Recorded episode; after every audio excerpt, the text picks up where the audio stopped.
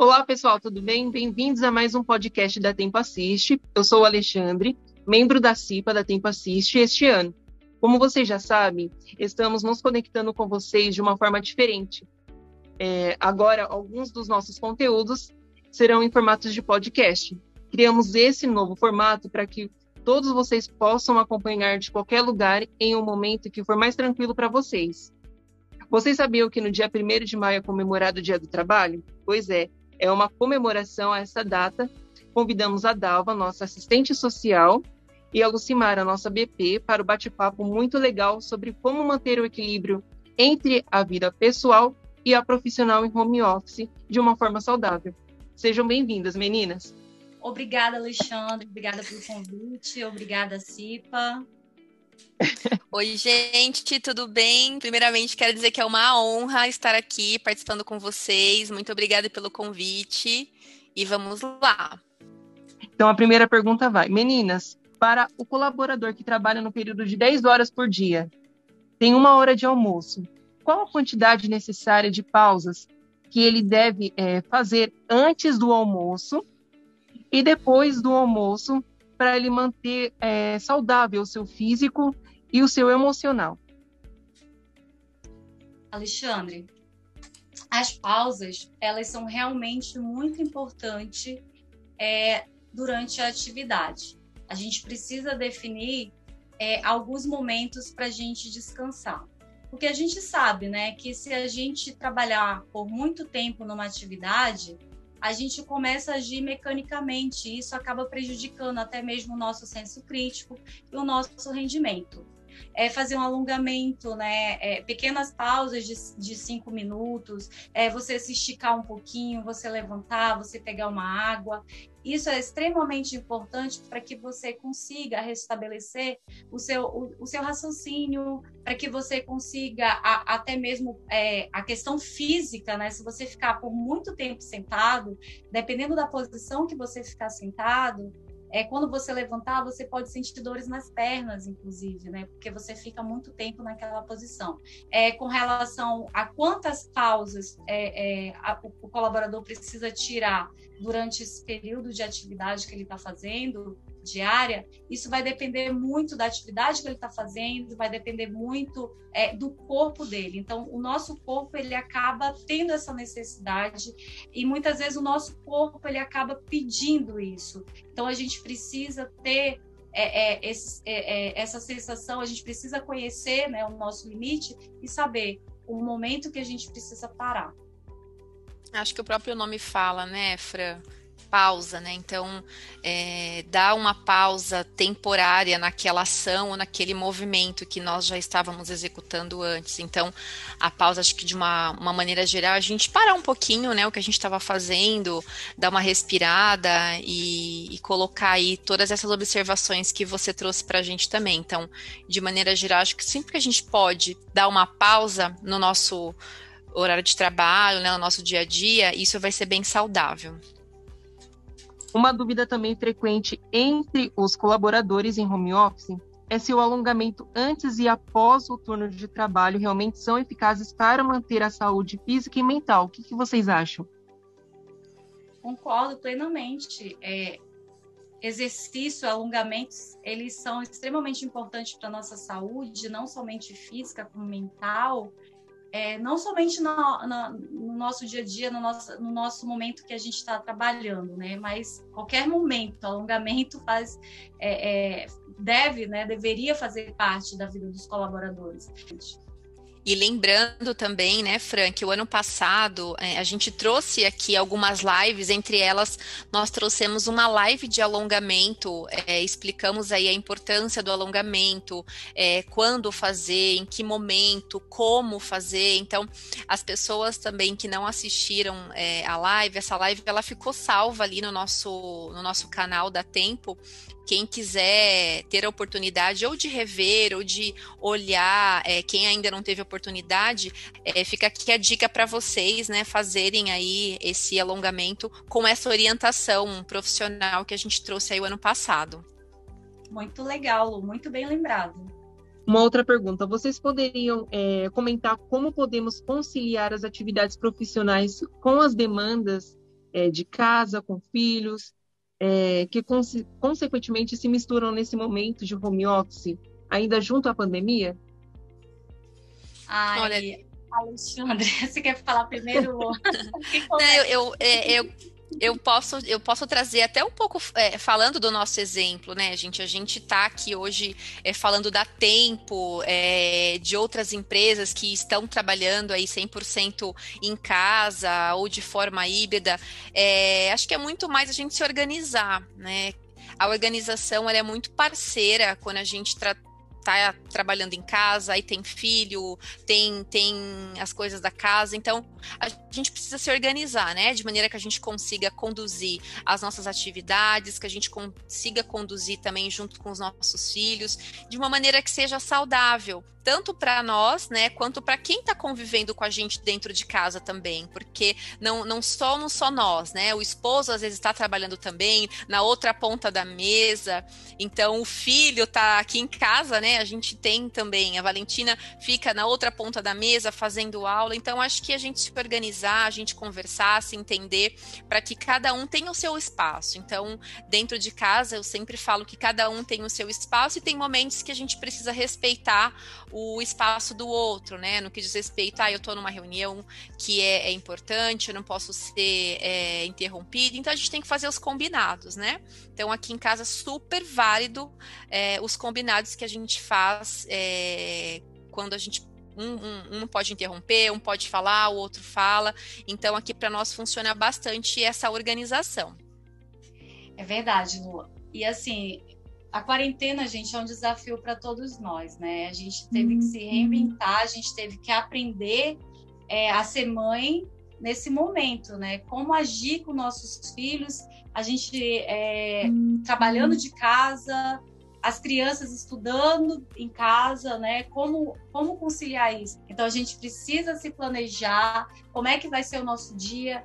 No começo foi mais difícil, assim, porque a gente não entendia muito bem, mas hoje, né, depois de todo esse tempo, de toda essa experiência nesse formato, é, a gente viu que algumas coisas pode dar certo, outras não.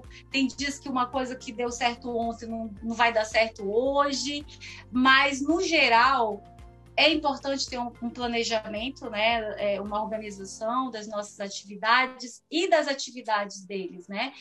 É muito importante que a gente crie uma rotina para a gente porque apesar de a gente estar home office, eu acho que a gente precisa ter essa sensação é, de que a gente está no ambiente de trabalho, né? Então, às vezes eu até brinco com as meninas que é, dia de segunda-feira eu faço integração com os novos colaboradores e, gente, juro para vocês, eu passo até perfume, porque é, eu, eu, eu quero me sentir, sabe? Tipo, eu me arrumo, eu, eu acordo mais cedo, eu tomo meu café e eu venho para frente do computador fazer essa integração, é como se eu estivesse na companhia.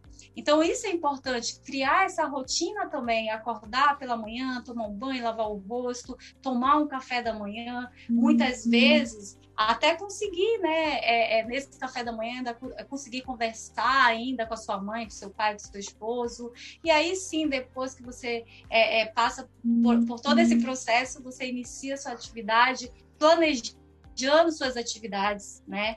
É, é, é, importante planejar as atividades que a gente vai fazer no dia, porque trabalho de home office ele pode ser muito bom, mas ele também pode ser um pouco, é, se a gente não se, se, se policiar, se a gente não é, criar é, é, esse planejamento, essa rotina, a gente pode ter distrações, né? É, várias coisas podem tirar a nossa atenção. E o que, que vocês acham de ter um hobby? Pode ajudar a manter melhor a produtividade, tanto no pessoal quanto no profissional? Uhum. Sim. Ale, Olha, eu costumo dizer assim, né? A nossa existência, ela é marcada por momentos bons e momentos não tão bons, né? Então é praticamente impossível que, que todos esses, é, esses momentos eles permaneçam é, intocados ao mesmo tempo, né? Ou por um por longo período. Ainda assim, a gente precisa encontrar maneiras de estabelecer um equilíbrio aceitável, né? Entre, entre esses lados, entre nós termos saúde.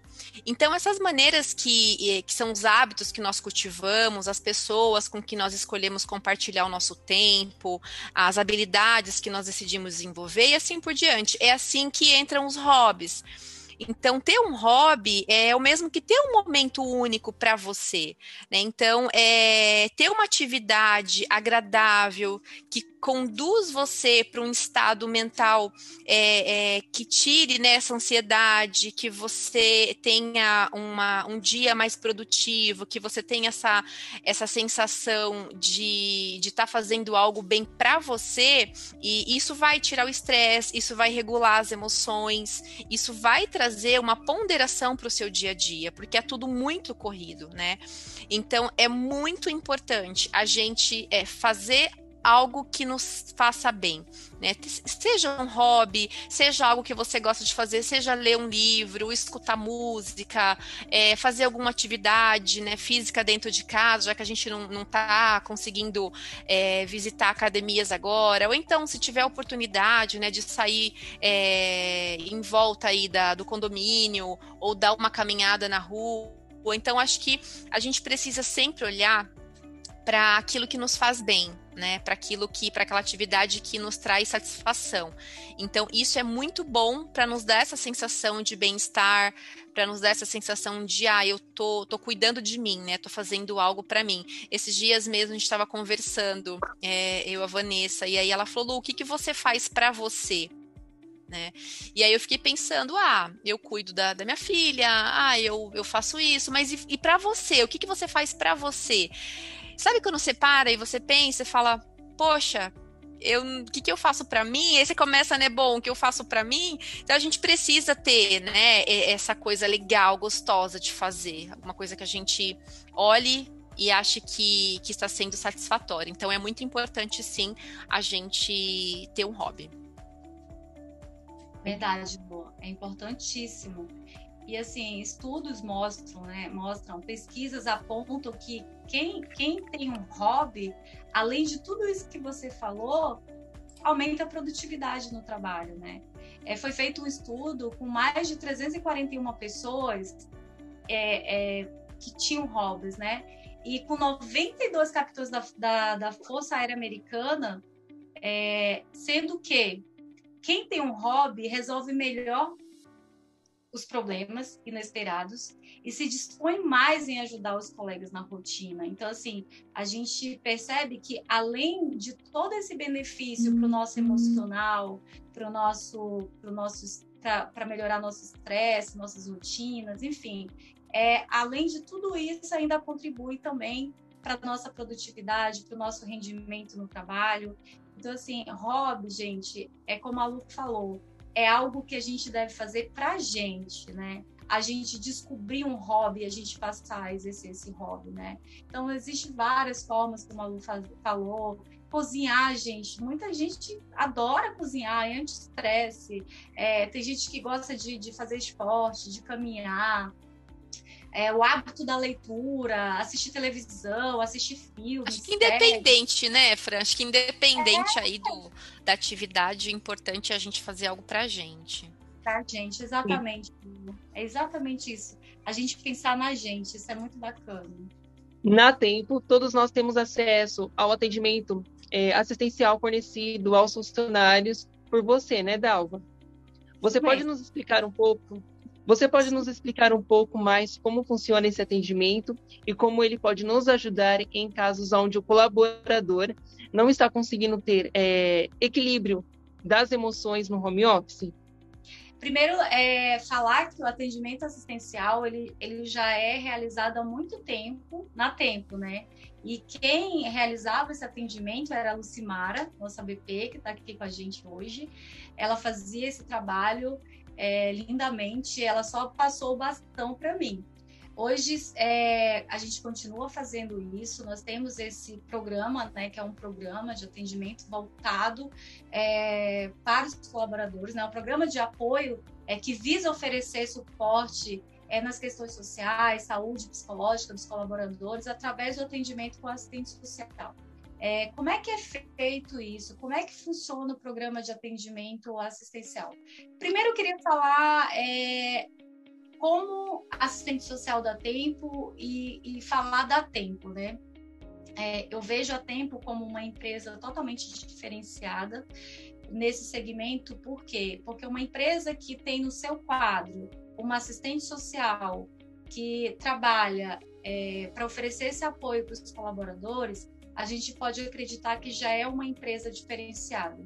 Porque eu, como sou da área, como sou assistente social, eu, eu sei como é que funciona o mundo organizacional e são poucas as empresas que dispõem desse profissional é, exclusivamente preocupado com a questão da saúde, né, as questões sociais e emocionais dos seus colaboradores.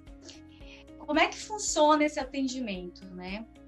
Esse atendimento é, a gente tem na intranet, é divulgado lá como é que você consegue fazer, mas é através. A gente tem um e-mail que é servico, né? Que é serviço sem cedilha, ponto social, arroba tempassist.com.br. E aí é o colaborador que precisa, né? Que não está no momento emocionalmente bem. A gente tem um índice muito alto, principalmente nesse momento de pandemia, de colaboradores com problemas emocionais, com problemas psicológicos. A gente atende de tudo, Alexandre. É tudo que você imaginar, a gente atende. Mas o nosso principal foco hoje, até pelo momento que a gente está vivendo, né, é pela pandemia, enfim, por todo esse contexto que a gente está tá vivendo, Hoje, o nosso índice de atendimento em casos psicológicos é muito grande.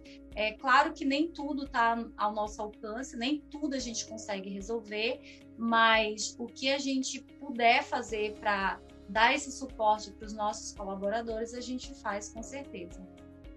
Pessoal, esse bate-papo foi muito legal e será super importante para os nossos colaboradores que estiverem nos ouvindo. Dalva, Lucimara, muito obrigada por terem aceito o nosso convite da CIPA para esse bate-papo tão importante. Sem dúvida, nossos colegas da Tempo vão curtir muito ouvir essas dicas e deixar o seu dia ainda muito mais leve e produtivo. A gente que agradece aí, viu, o convite de vocês e um feliz dia do trabalhador para todos nós. Um beijo. Gente, muito obrigada pelo convite. Realmente me senti muito honrada em estar aqui conversando com vocês hoje. Muito obrigada, Cipa, muito obrigada a todos os envolvidos e um feliz Dia do Trabalhador para todos nós. Até a próxima. Obrigado. E para vocês, colaboradores que estão nos ouvindo, esperamos que estejam gostando do podcast da CIPA. Então, se você gostou, dê sugestões, comente as publicações da nossa intranet. Combinado? Contamos com a sua opinião.